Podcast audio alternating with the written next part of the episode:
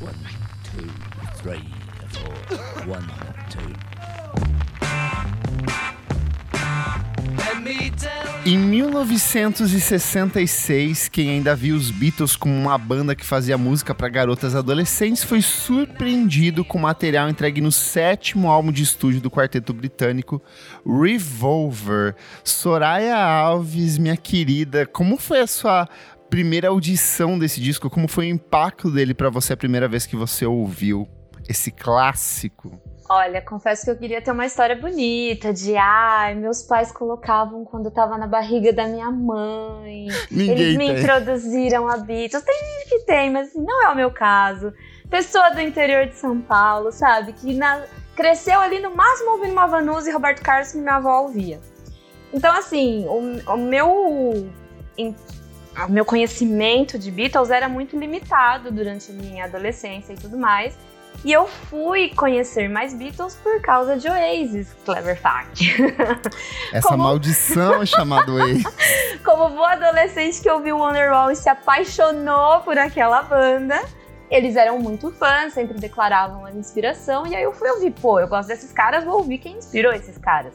É claro que assim, um All You Need Is Love e tal, tava no nosso imaginário ali, mas foi aí que eu fui, assim, nesse começo de adolescência que eu fui entrar lá na discografias, a, a bendita comunidade do Orkut Discografias do Orkut, sim! e fazer alguns downloads. E eu confesso que o Revolver não foi esse impacto de cara. E eu acho que é interessante a gente falar isso porque nem sempre esses clássicos que a gente fala que são clássicos, a gente tem esse consumo tão, ai meu Deus, é o melhor disco que eu ouvi, isso aqui mudou a música e tal. Eu sou muito fã do Sgt. Peppers, ele sim foi o meu amor à primeira vista e é o meu amor Uhum. até hoje. E aí tem outros álbuns, eu sempre curti, né? nessa fase adolescente eu curtia muito a fase rockinho é, romântico dos Beatles, depois eu fui, ai meu Deus, It Be, o álbum branco, e o Revolver sempre tava ali, ouço, ouço umas faixas e tal. Na vida adulta, que a gente já tem um pouco mais de bagagem cultural e tudo mais, é, eu, eu parei pra ouvir o disco, assim, de fato, e eu lembro que eu tava, acho que no começo da faculdade, que foi quando eu tive a audição que eu fiz. Opa, peraí esse Tem alguma coisa esse aqui. negócio aqui é melhor do que eu, que eu, que eu pensava. Não é só Eleanor Rigby. Como assim eu deixei passar isso por todo esse tempo? Então, eu acho que foi um disco que eu deixei de lado. Não deixei de lado porque ele tava ali nas minhas audições, mas que eu não dei valor e que eu não prestei atenção nele por muito tempo. Mas hoje presta. Sim. Engraçado que pra mim, é, eu, eu acho que é um processo inverso. Eu sempre fui muito mais alfabetizado musicalmente com música brasileira. Então, nessa época, eu já, com 15, 16 anos, eu já era totalmente viciado em mutantes, assim. E aí eu fui fazendo esse processo inverso de, tipo, quais são as referências dos mutantes, sabe? Sério? Com 15, eu acho- 16 anos eu tava ouvindo Good Charlotte, meu bem. Não, eu ouvia muito. Eu, eu- engraçado, eu passei o emo. Não, o emo não foi uma coisa que me pegou nessa época. Eu já era muito mais imerso em indie, indie rock do que, do que nessas coisas, mas muito também de, de rock nacional, assim. E aí, de cara, os dois discos dos Beatles que mais me chamaram a atenção foi o Rubber Soul, porque ele tinha esse contexto psicodélico que era muito parecido com os Mutantes, mas quando eu caí no Revolver e eu ouvi Eleanor Rigby e aquelas melodias, aquelas orquestrações, eu falei, uau, isso é muito diferente do que eu tô acostumado a ouvir e me encantou de cara, assim, gostei muito, tanto que eu tive dificuldade pra gostar do, do Sgt. Peppers, porque pra mim, assim, já o impacto que talvez você tenha tido com o Sgt. Peppers, eu tive de cara com o Revolver, porque eu acho que eu fui fazendo assim, você baixava a discografia inteira da banda, aí eu ia ouvindo do primeiro até o último, e aí quando bate no Revolver, bate no Rubber Soul, assim, pra mim, eu falava assim, uau, essa banda que fazia um sonzinho, um, um rockinho meio jovem guarda, deu um salto muito grande aqui, saca?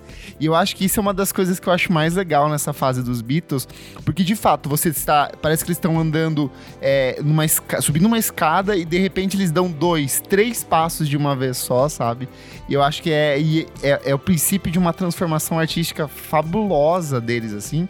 Porque em 65 eles já lançam o Rubber Soul, que é, é um ponto de virada na carreira da banda, principalmente nesse sentido de provar de melodias psicodélicas, provar de técnicas de gravação diferentes, de sonoridades diferentes, e eles se sentem é, é, motivados a testar ainda mais isso nesse disco que se chamaria Abracadabra, que era o sétimo álbum de estúdio deles. Tem outros nomes também, mas esse era o, o nome específico que eles adotam. E dentro do processo de gravação, eles conhecem um cara chamado Jeff Emerick, que era um jovem engenheiro de som de 19 anos. Imagina você com 19 Nossa. anos indicando coisas para os seus músicos favoritos. E ele fala: não, vamos testar umas coisas diferentes, vamos aproximar mais uns instrumentos. Que hoje em dia a gente está acostumado a, tipo, pluga a guitarra aqui direto no computador, pega o som e já tá valendo, já tem um registro. Ali não. Você tinha que aproximar um microfone, só que o microfone era aproximado até tipo um certo limite, porque as gravadoras falavam assim: ai, vai estragar o instrumento, vai estragar a captação, vai queimar o televisor se você ficar jogando um jogo pirata. Então eles colocavam o microfone até um certo ponto, e aí esse cara falou: não, vamos tentar aproximar um pouco mais os microfones, vamos pegar e isolar melhor o som de cada instrumento, vamos gravar as coisinhas de um jeito um pouco mais delicado. E aí vem, eu acho, é, vem a grande transformação do Revolver, que é você ouvir cada instrumento assim dentro do disco. Não é aquela barulheira que era uma coisa muito característica, tipo, todo mundo tocando ao vivo, os quatro em estúdio, vazando instrumento de um pro outro ali. Eu acho que tem uma, uma limpidez maior no, no Revolver. Não sei se você sente isso também. Eu sinto, e é, é, é legal de pensar que é uma evolução também do momento da banda. É, é, abraçar novas técnicas, abraçar a ideia de um novo produtor ali e tudo mais, casa com o que a banda já queria, especialmente o John. O John, ele já tinha, ele já falava muito em entrevistas que ele estava saco cheio de fazer músicas para as pessoas cantarem no show que ele Sim. não se importava se dali para frente, não se importaria se dali para frente ele fizesse músicas que não teriam milhões cantando. Tanto que é, é, é, um disco feito na última turnê da banda, né? As músicas Sim. do Rubber Soul não foram apresentadas ao vivo, porque a banda, a partir daí, tem uma nova fase que é cagamos pro ao vivo. A gente vai focar em estúdio, a gente vai focar no áudio. E daí a criação é muito mais infinita. É, é, eu acho que até é curioso, assim, tem gente que quando esbarra nessa fase dos Beatles fala, ai, que galera arrogante, ignorando o público e tal. Só que aí a gente tem que voltar a entender que na época o público não ouvia a banda, a banda não se ouvia nos palcos, os, os sistemas de shows eram muito precários, tipo, é, não tinha cobertura nos palcos, era uma coisa muito porca mesmo. Várias vezes eles sofreram acidentes técnicos durante as gravações, então eles viram assim que não fazia mais sentido eles tocarem uma coisa que era mega elaborada dentro de estúdio, mas que ao vivo não se tinha capacidade de, de reproduzir isso, né? Então esse negócio de ir para dentro de estúdio faz muito sentido e eles vão é, é, com todo esse dinheiro, porque Beatles já vendia muito, muito disco na época, eles falaram assim: beleza, temos estúdio, temos equipamentos, temos qualidade técnica, vamos colocar mais gente dentro do estúdio e vamos ampliar ainda mais esse resultado, né? E aí que vem toda essa coisa de ter é, é, arranjo de corda, metal, ter tipo um monte de vozes de apoio, ter outros instrumentistas juntos com eles, né? É, porque não deixa de ser também uma ideia, essa questão de arrogância da banda, não deixa de ser uma ideia do agora a gente pode. Porque quanto mais uhum. dinheiro você tem, é, menos escravo ali da gravadora você fica. Tanto que depois eles têm o, o, o estúdio deles, eles fazem o que eles querem, né? Porque não fosse isso, essa dependência e esse formato do que era o que dava dinheiro, que é esse formato de vamos fazer de um jeito mais simples, gravar de um jeito mais simples, porque são músicas para serem tocadas na rádio e fazer turnês megalomaníacas, não, não mudaria, ficaria nisso por muito tempo. Então. Seria a dá, mesma banda sempre. É, dá para entender que eles vieram de, de anos disso, e assim, não são tantos anos se a gente pensar também. Beatles é, uhum. é, é uma carreira muito compacta, é, de milhões de coisas gente. acontecendo. É. Não, o é, de, é o Revolver, a gente vai fazer essa muito hoje. É, mas o Revolver é de 66, Beatles tem o primeiro álbum de 63. A gente está falando de um processo muito rápido, que pra época, hoje a gente é os TikTok da vida, a gente tá até acostumado com isso, Sim. mas pra época não. Os caras lançavam às vezes mais de um álbum por ano.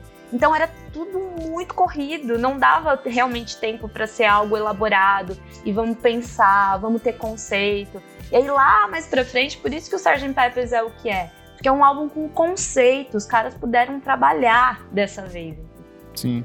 E parte dessa transformação também rola porque a galera tava com muita droguita na cabeça. Era o princípio do, dessa onda de LSD, que é povoar todo esse verão do amor ali entre 68 e 69. Muita maconha rolando também. Dinheiro, acesso a drogas, a galera tava aproveitando. Jovens. Eu acho que isso, jovens, e aí eu acho que isso se reflete lírica e musicalmente dentro do processo inteiro de composição do disco. O próprio Emmerich falou, tem uma frase que ele acha que eu achei bem interessante, coloquei aqui, que ele fala que eles queriam testar coisas nos instrumentos de um jeito que transportasse um pouco dessa lisergia. Então ele falava que um piano não deveria soar como um piano e uma guitarra não deveria soar como uma guitarra. E eu acho que isso vem muito dessas distorções, desses efeitos, dessas fitas magnéticas tocadas ao contrário, desses reverbs, esses efeitos, samples e outras, outras inserções que eles vão colocando é, ao longo de todo o disco. E eu acho que isso fica muito evidente, principalmente na música de encerramento do disco, que é Tomorrow Never Knows, que para mim é uma lisergia completa, um delírio, uma, uma, um atravessamento de informações. E eu acho muito curioso ela ser a última música, porque parece que ela tá apontando a direção porque vem no ano seguinte com Sgt. Pepper, sabe? E eu acho isso muito brilhante, esse, esse direcionamento, talvez, eu acho que involuntário, mas um pouco consciente da banda no meio dessa lisergia toda, sabe? É, o Tomorrow Never Knows, ele é uma música que o Lennon escreveu, embora eles já assinassem há algum tempo como Lennon McCartney, e a gente tem essa ideia, a gente sabe quem escreveu cada uma, na verdade. Sim. É uma música do Lennon, que ele tem um vocal que ele pediu para soar como se o Dalai Lama estivesse no topo de uma montanha.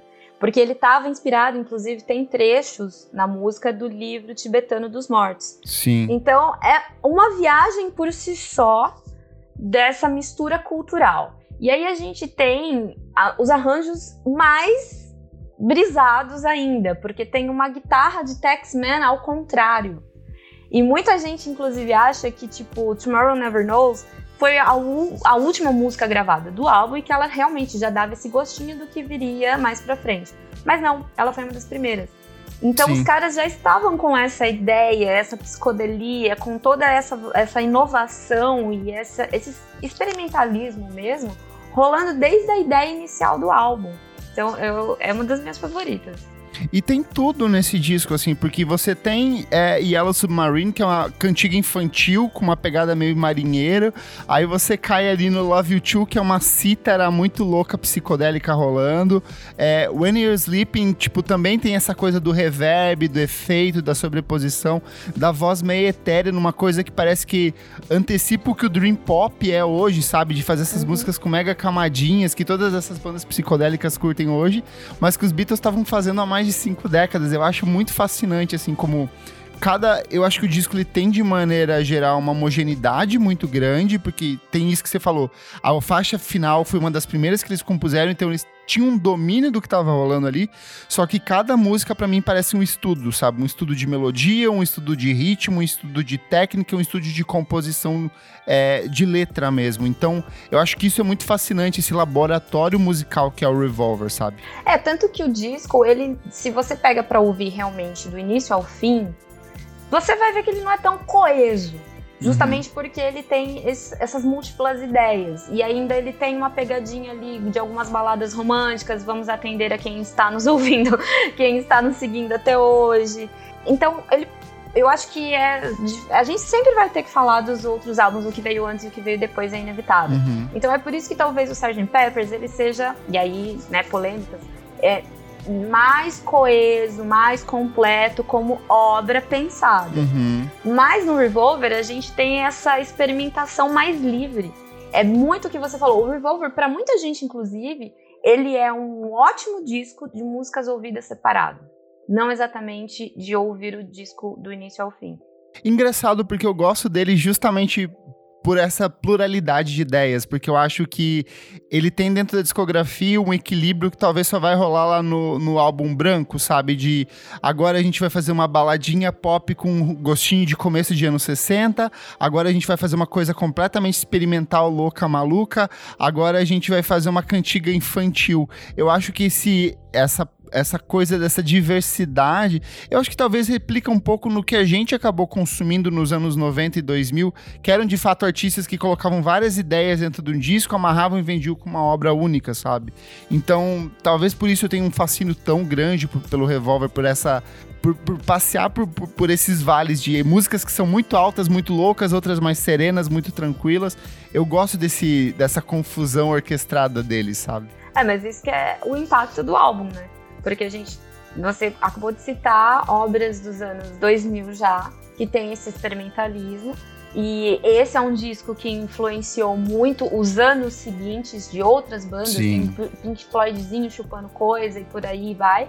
Então, assim, não tem como você descartar ou achar que é só mais um disco dos Beatles, um disco mais legalzinho, porque tem um impacto cultural e ali dentro da indústria musical muito grande inclusive na questão estética. Porque até então a gente está vindo de uma sequência de capas de discos com pessoas com foto, entendeu? Foto, às Sim. vezes uma artezinha só, né? Aquela coisa escrita, o nome da pessoa, o nome do álbum, sem a foto. Não tem uma elaboração. E começa isso também uma questão de audiovisual no Revolver. Então, Sim. as influências que vêm desse disco, elas reverberam até hoje de várias formas. Só para mergulhar um pouco na capa aqui, ó, a, a ideia inicial era uma fotografia do Robert Whittaker, que são essas imagens em preto e branco que a gente tem, só que eles estavam achando a coisa tipo muito Ai, todo mundo faz isso. Foto em preto e branco. Olha aqui, ó. A gente abre aqui a lojinha de discos, tem milhares do mesmo jeito. E aí eles entram em contato com o Klaus Wurman, que era um amigo deles da época que eles excursionaram por Hamburgo, na Alemanha. E ele pega esse conceito de ter uma ilustração e aí ter essas colagens dessas imagens por cima da capa. Tanto que ela acaba vencendo o Grammy de melhor capa no, no mesmo ano que, que o disco foi lançado. E para os teóricos da conspiração da teoria do Paul is Dead, ela é uma das primeiras que traz essa coisa de tem, já tem coisas é, indicando que o Paul McCartney talvez estivesse morto ou próximo de morrer nesse processo que ele sofreu aquele acidente de moto e tal. Então, tipo, a, a, em cima do rosto do Paul McCartney você tem várias fotinhos dele em, em, tipo assim, em vários estágios diferentes, tipo dor, alegria, celebração. Então eu acho muito legal essas brincadeiras assim em cima dessa teoria. Olha, eu só acho que as pessoas depois chegam em 2021 e ficam falando de negacionismo, cloroquina e não sabe de onde veio, entendeu? O povo, aí, desde ó. essa época, já fica inventando história que não existe. É igual o Yellow Submarine. Todo mundo ali, as, as músicas com drogas, que tem a ver com drogas, eles assumiram, tipo, Said, She Said, é uma bad trip do John. Eles assumem, entendeu? Yellow Submarine não é uma música sobre drogas. Não é sobre a droga lá que em Nova York era amarelinha. Não é. É só uma música que eles queriam um tom realmente infantil e que eles, o Paul queria fazer uma música para todo mundo cantar junto. Por isso que ela é meio boba, ela é meio simples, ela é repetitiva. Sim. Não é uma música sobre drogas, jovens. é um proto-obladi obladak, essas Exato, canções cantaroláveis tem muitas outras ali. sobre drogas, porque nesse período os meninos estavam usando. O Paul, inclusive, era o único solteiro, ele estava soltinho em Londres, indo muito em shows de música eletrônica. É, falando sobre as influências do álbum, inclusive, ele fala uhum. muito sobre. Ele estava numa pegada de consumir muita coisa de arte, teatro, galerias, exposições. Tava indo em muito rolê de música eletrônica. E, e aí a parte dele vai ser mais essa. E aí tem o George se enfiando cada vez mais na música indiana, na música oriental. Sim. E ele, eles são as duas grandes referências do disco. Então, tipo. Ah, eles... eu pensei que a gente ia brigar aqui, que você ia falar que era o John, mas para mim são eles dois os grandes. A, as grandes engrenagens desse disco, assim, sabe?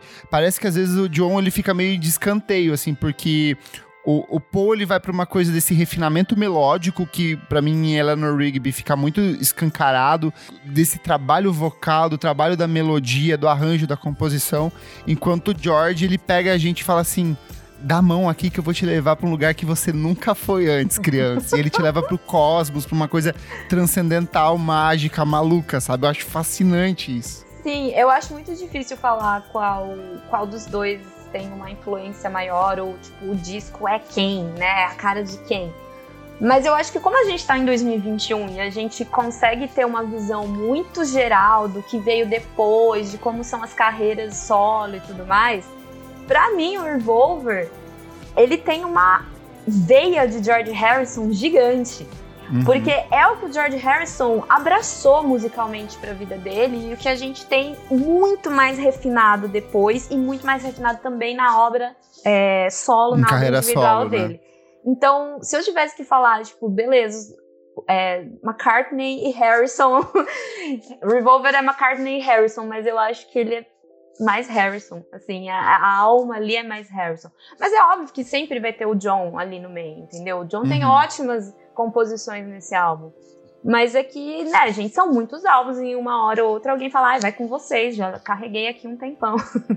Eu acho que o McCartney, nesse sentido, e eu tava, tava vendo bastante material, até fotográfico da época, ele, eu sinto que ele tava a, assumindo uma postura quase de produtor ali, sabe? De uhum. dele ficar sentadinho na mesa, de tipo, aumenta isso aqui, diminui isso. Eu acho que ele tava dando mais a oportunidade de George criar em cima disso e como potencializar todos esses elementos, sabe? Tipo, não apenas ele, mas os outros membros da banda. Eu acho que é, pra mim é 50-50, sei lá, não sei, 50-50, sei lá. É, é, uh, deixa, deixa uns 10, 15% pro John ali, porque ele tem a, a, sua parcela também. É, é difícil. É, é assim. porque assim, talvez eu esteja. Porque isso muda também. Eu sou muito fã de Beatles, gente. Então, assim, isso talvez vá mudando ao longo dos, dos anos também. Talvez eu esteja na minha fase mais Harrison da vida. Então eu vou dar essa puxada de saco, porque realmente as composições em letras não são das melhores do Harrison, veio coisa muito melhor. Sim, e ele tinha até uma depois. dificuldade de. Nossa, parece que eu tava lá, né? Mas ele tinha uma dificuldade. Mas é que a gente já leu tanto livro, já viu tanto documentário que, tipo, a gente parece que tava lá, sabe? Cheia de livros em volta. Mas ele realmente tinha uma dificuldade em finalizar as músicas. Tanto que Love, é, Love You Too, o John fala que ele ajudou a escrever e que o Harrison não deu a, o crédito total para ele. Não, uhum. mentira. Taxman. É, Taxman, é, o George teria ligado pro John e falado, oh, dá uma ajuda aqui para finalizar e tudo mais. O John teria finalizado, mas aí acabou saindo só como letra do George. Então tem essas coisas, ele não tava ali super maduro ainda, porque não deixavam antes, coitado. Culpa deles e mesmo. eu acho eu acho que tem muito do John nessas, nessas conceituações políticas, principalmente no Taxman, na parte lá do Mr. Wilson e o Mr. Half. Isso é muito o, o, uma pegada do, do, do, John de fazer provocações políticas dentro das canções, sabe? Que era uma referência direta a, a, ao ministro inglês do Partido Trabalhista, né? E ao, e ao líder de oposição que era do Partido dos Trabalhadores. Então eu acho que isso é muito pegadinha de John, de vou colocar esses nomes aqui, meio que com códigos que são provocações que só quem sabe vai, vai entender, sabe? E aí fica também o questionamento, né? Texman, eles estão reclamando porque, na verdade, o George volta da turnê, ele descobre que ele estava sendo taxado por. Eles estão reclamando porque ele estava ganhando dinheiro e não queriam pagar imposto. Essa é a por pura ser, verdade. Ele estava sendo taxado por ser rico. Beatles aí Ancap aí, ó. Ele fica revoltado e escreve uma música. Então, olha, gente, Vamos Como politizar assim a, a vida não é só usar droga e ganhar dinheiro? Como, Como assim? eu sou taxa? rico e tenho que pagar mais imposto que os outros. E olha só, uma coisa maravilhosa do Revolver é que ele talvez seja um dos trabalhos que mais reverbera até hoje na obra de outros artistas. A gente falou ali do Tomorrow Never Knows, e ela é, se você pegar o Tame Impala do Lonerism, basicamente ela é a base de toda essa fase recente do Tame Impala de transitar por elementos psicodélicos eletrônicos. Oasis, essa maravilhosa banda que a Soraya ama, no Morning Glory, eles vão citar trechos do, do Tomorrow Never Knows. Se fala falar mal, eu vou fazer igual o Whittle, hein? Eu levanto e vou embora. e o The Chemical Brothers, que, tipo, em, em série Sun, ela é basicamente uma releitura dessa música, assim, o, o, jeito que trabalha a bateria, os sintetizadores, as vozes é muito parecido. E o Chemical Brothers já falou em diversas entrevistas que a base conceitual da banda, da dupla, é em cima dessa música, de fazer produções eletrônicas, porque Tomorrow Never Knows, ela é considerada uma das primeiras produções eletrônicas da história da música. Tinha gente fazendo coisas antes, tinha gente fazendo depois, melhor até e mais consolidada nesse espectro de música eletrônica mesmo, mas ela acabou servindo de base para uma infinidade de outros artistas, e o Chemical Brothers, em específico, nos primeiros trabalhos, meio que buscam replicar muito, muito dessa estética, né? É, eu gosto de falar, a gente até me repetir, mas que uh, muitas pessoas, muitos artistas, inclusive, ou a gente que está consumindo conteúdo é, musical diariamente, a gente vai se deparar com essas influências, mesmo saber que são influências. Muitos artistas não vão falar assim, ah, eu me inspirei, eu usei a base do Revolver e tal. Mas, de novo, se existe um álbum visual de uma Beyoncé hoje, é porque um dia existiu um Beatles lançando um encarte totalmente diferente no Revolver primeiro. Então a coisa ela evolui. Você tem que agradecer lá atrás quem foi que fez primeiro, né? Sim. Esse experimentalismo, inclusive, de tipo, ai, mas eu trouxe a influência oriental, eu fui lá e ouvi me... essa imersão e eu trouxe outras culturas.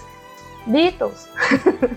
eu acho que é por isso que eu gosto tanto do Brian Wilson e do Pet Sounds do Beach Boys, porque ele nunca escondeu, ele sempre falou: não, eu ouvia Beatles, eu queria replicar aquele conceito de melodias. Eu vi Eleanor Rigby, fiquei apaixonado. Então eles lançam o Pet Sounds inspirados pelo Revolver. Os Beatles ouvem o Pet Sounds e falam: vamos lançar o Sgt. Pepper, sabe? É uma cópia? É uma cópia, barata, com certeza. Pet ah, Sounds, obra-prima da música, sim. Ah lá, chegou o momento da discordância.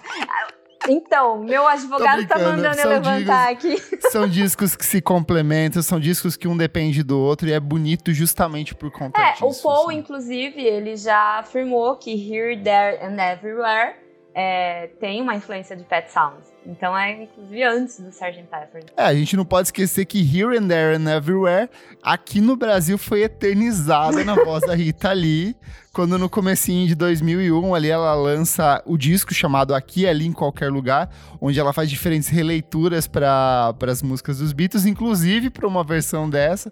Eu acho fascinante porque ela usa termos tipo é, It's Very Nice pra Chuchu, tipo jururu, ela coloca, ela vai fazendo essas brincadeirinhas entre português e inglês, então eu acho super fofo pra uma senhorinha daquela idade. Assim. Um beijo pra Rita, muito. que eu sei que está nos ouvindo nesse Sempre ouve, Rita apaixonada aqui, ainda mais com a gente falando de Beatles. Ô, ô Soraya, quero saber quais são as suas músicas favoritas desse álbum. Ai, gente, então. Começa com os clichês, né? Eu amo Eleanor, Eleanor Rigby. É, e eu gosto muito também de Tomorrow Never Knows. Mas hoje, assim, junho de 2021, nesse momento daqui, um mês pode ser diferente. Eu diria que a minha favorita é Love You Too. Porque é aquele momento que talvez naquela audição que realmente o Revolver me bateu e eu fiz, menina, o que, que é isso? Essa foi a música que eu fiz, mas onde esses rapazinhos vão parar? Nossa, que coisa diferente, que coisa massa. E, e para mim, assim, realmente é esse momento que eu talvez eu esteja mais ligada à obra do, do George e que eu vejo o quanto dali era só uma um pinguinho do que evoluiu e ficou classudo depois. Não, não que não seja já, mas para mim, assim, é, é, a mais. E é a mais também de você ouvir falar assim: menino, isso é Beatles? Nossa, mas de onde veio? Nossa, tão chapado. Tão, tão chapado.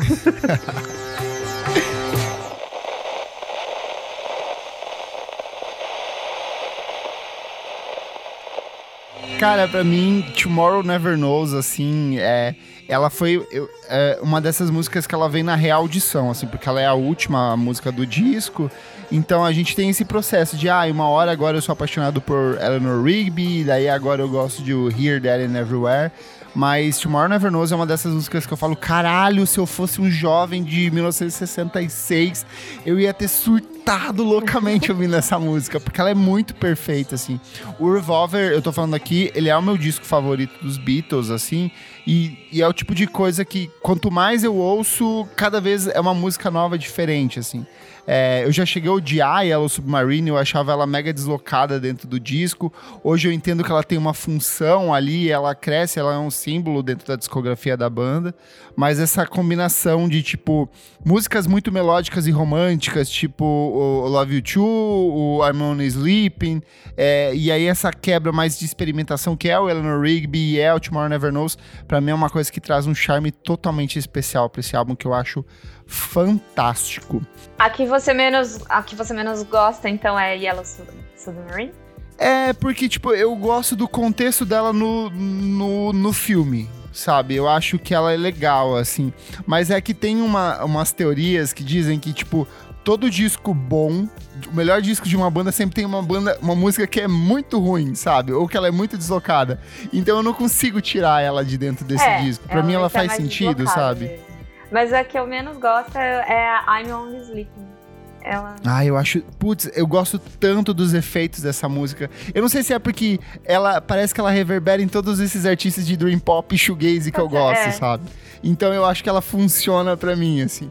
Mas, por exemplo, eu acho que se eu tivesse um filho, eu adoraria apresentar Yellow Submarine pra ele. É tipo de canção que eu adoraria cantar com um filho meu ou com um priminho meu. Ainda tem que apresentar Beatles pros meus primos, então eu acho que talvez seja um bom Ah, começo esse gente, eu sou aqui. o tipo de pessoa que já acha que vou ter o berço amarelo, né? Pro Vai meu ser um- filho. assim. Vai ser Vai um um submarininho, submarininho, assim. assim. Eu já sou desse nível. E aí, só pra fechar aqui, ó, é, o disco, ele foi muito bom de é, crítica, a crítica abraçou, foi um trabalho mega transgressor.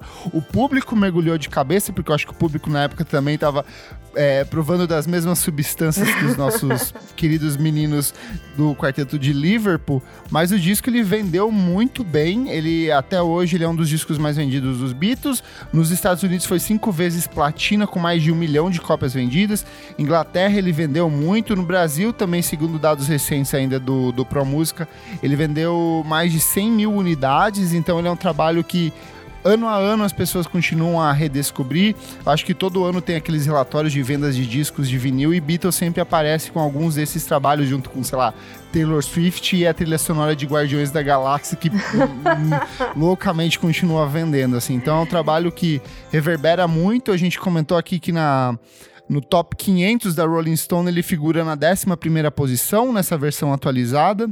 O top 200 da Pitchfork, que saiu recentemente também, ele tá na oitava posição.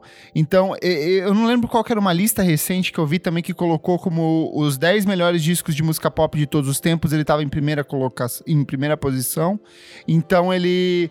Eu, eu sinto que o Revolver. Eu sei, eu sei que você é fã de Sgt. Peppers, mas eu acho que o Revolver vem como a, a solução hipster pra colocar Beatles nas coisas, sabe? tipo, as pessoas têm vergonha de falar que o, o Sgt. Peppers é muito bom. Aí eles falam, não, vamos colocar o Revolver, porque eu acho que o Revolver é um pouco mais conceitual aqui, sabe? Eu não Então eu duvido. vejo ele surgindo em várias listas, assim. Eu não duvido, inclusive porque é muito comum é, é- essa. teo- não teoria, mas essa versão que eu mesma tive de tipo, ai, foi um disco que eu nunca vi em bola, mas de repente eu ouvi e ele era super. Nossa! E em, em contrapartida, o, o Sgt. Peppers ele é o sempre falado, né? Então Sim. realmente o hipster que quer ser do contra, ele não vai falar o Sgt. Peppers, ele vai falar o Revolver ou o Abbey Road, que pode ser uma unanimidade aí pra, pra galera. É, ele figura também bastante.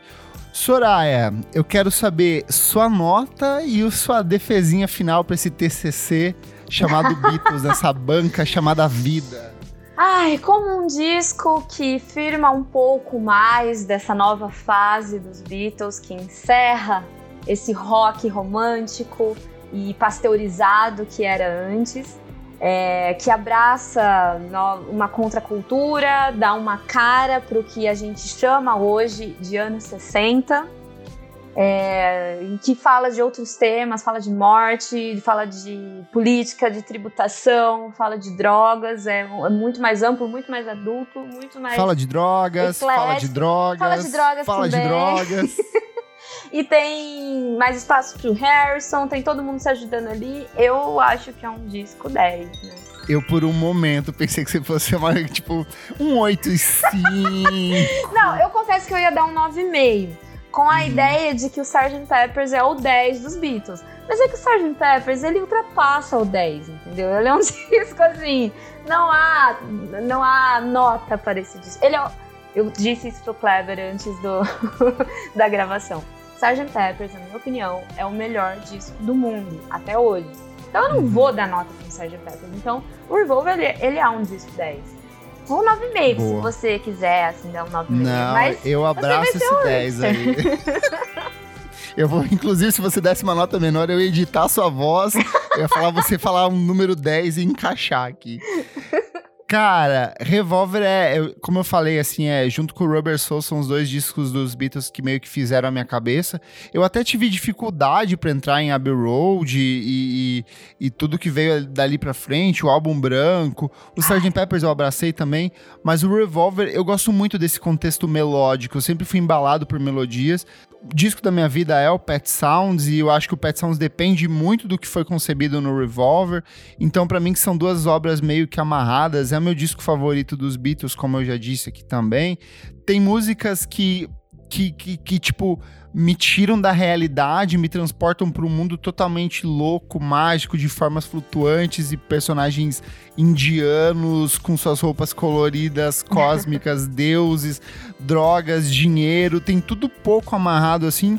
E eu acho que eu gosto. É, o, o, que me faz gostar mais dele do que do, do Sgt. Peppers, por exemplo, é porque eu sinto que tem uma naturalidade, assim, no sentido de ainda estamos testando as coisas, então as coisas são naturalmente imperfeitas. Por isso que eu, eu, por exemplo, eu acho o, o Sgt. Peppers um disco perfeito. Tipo, é, a melhor música dos Beatles, que é a The End of Life, é desse disco, sabe?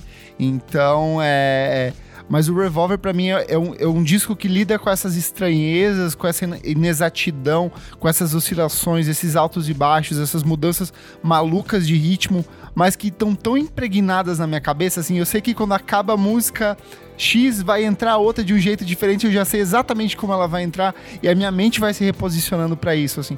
Por isso que o Revolver para mim é um 10, é um disco essencial, é um disco que ele continua a reverberar numa infinidade de outros artistas que eu gosto muito até hoje. Fechamos. Feliz. Fica... Ai, vamos, vamos, Ai, vamos passar.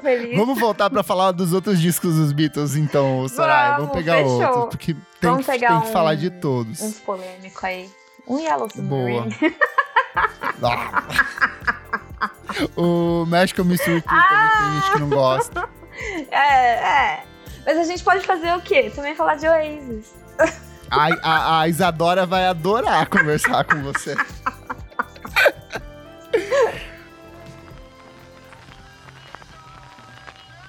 O Clássicos VFSM é um projeto paralelo do podcast Vamos Falar Sobre Música. Apoie a gente em padrim.com.br barra podcast VFSM para ter acesso a outros programas lançados com muita antecedência, outros programas exclusivos e você participa ainda do nosso grupo fechado para assinantes. Eu sou o Kleberfac no Twitter e no Instagram. Eu sou a Sua Alves em todas as redes sociais. Estou diariamente postando notícias do universo cultural, tecnológico, inovação e tudo que acontece aí nesse Brasil que merece ser falado e a sua, sua saúde mental aguenta no b9.com.br. Também estou quase semanalmente no podcast Cinemático. É, por esses dias aí estamos falando de séries como Sweet Tooth, Dawn e mais algumas coisas que eu esqueci. Mas ouve lá no Cinemático Pod, nas redes, você vê o que a gente está falando na semana. Não esquece de seguir a gente nas nossas redes sociais, arroba podcast VFSM em todas elas. Siga também na sua plataforma de streaming favorita e compartilhe esse programa com seu amigo fã de Beatles se você gostou. Muito obrigado pela sua audiência e até a próxima. Tchau, tchau. Tchau, tchau.